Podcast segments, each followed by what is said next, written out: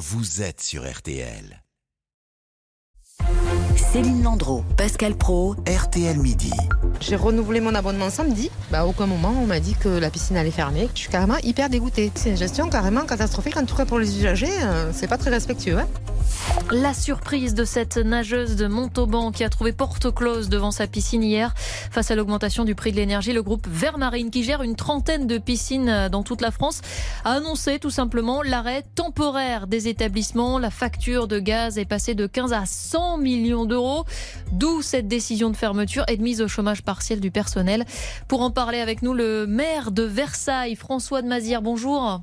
Bonjour. Versailles fait donc partie de ces communes touchées par euh, cette fermeture de piscine. Euh, D'abord, comment vous l'avez appris? Ben, écoutez, on l'a appris vendredi soir, en fin de journée.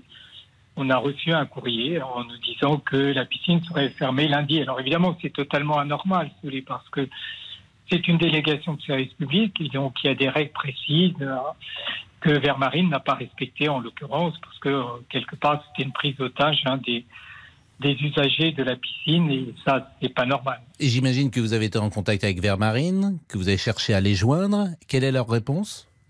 Alors bien sûr, on a eu des contacts avec Vermarine. J'ai eu d'ailleurs hier aussi le, le président de la société. Leur réponse, c'est qu'ils se trouvent dans une situation financière extrêmement difficile du fait de l'explosion euh, du coût de l'électricité. Et c'est un sujet, si vous voulez, qui, qui dépasse, il faut bien dire, euh, les, les communes. Maintenant, c'est pour ça que je pense qu'il ne peut y avoir qu'une solution, c'est que euh, l'État regarde avec euh, Vermarine et les collectivités territoriales la solution à apporter, parce qu'on ne peut pas imaginer que les piscines soient fermées longtemps. Parce qu'on on rappelle, hein, pour nos auditeurs qui sont peut-être surpris d'entendre euh, des montants pareils, de factures qui s'envolent, que le bouclier tarifaire qui existe pour les particuliers, qui les protège, euh, il n'est pas mis en place euh, pour les entreprises. hein. Absolument. En fait, si vous voulez, ça a été souligné euh, plusieurs fois euh, par le président de la République, mais aussi par euh, Bruno Le Maire. Le système aujourd'hui de fixation du prix de l'électricité, qui est fixé euh, selon des règles européennes, est très défavorable à la France, puisque le prix est fixé en fonction du coût marginal, c'est-à-dire du coût de production le plus cher.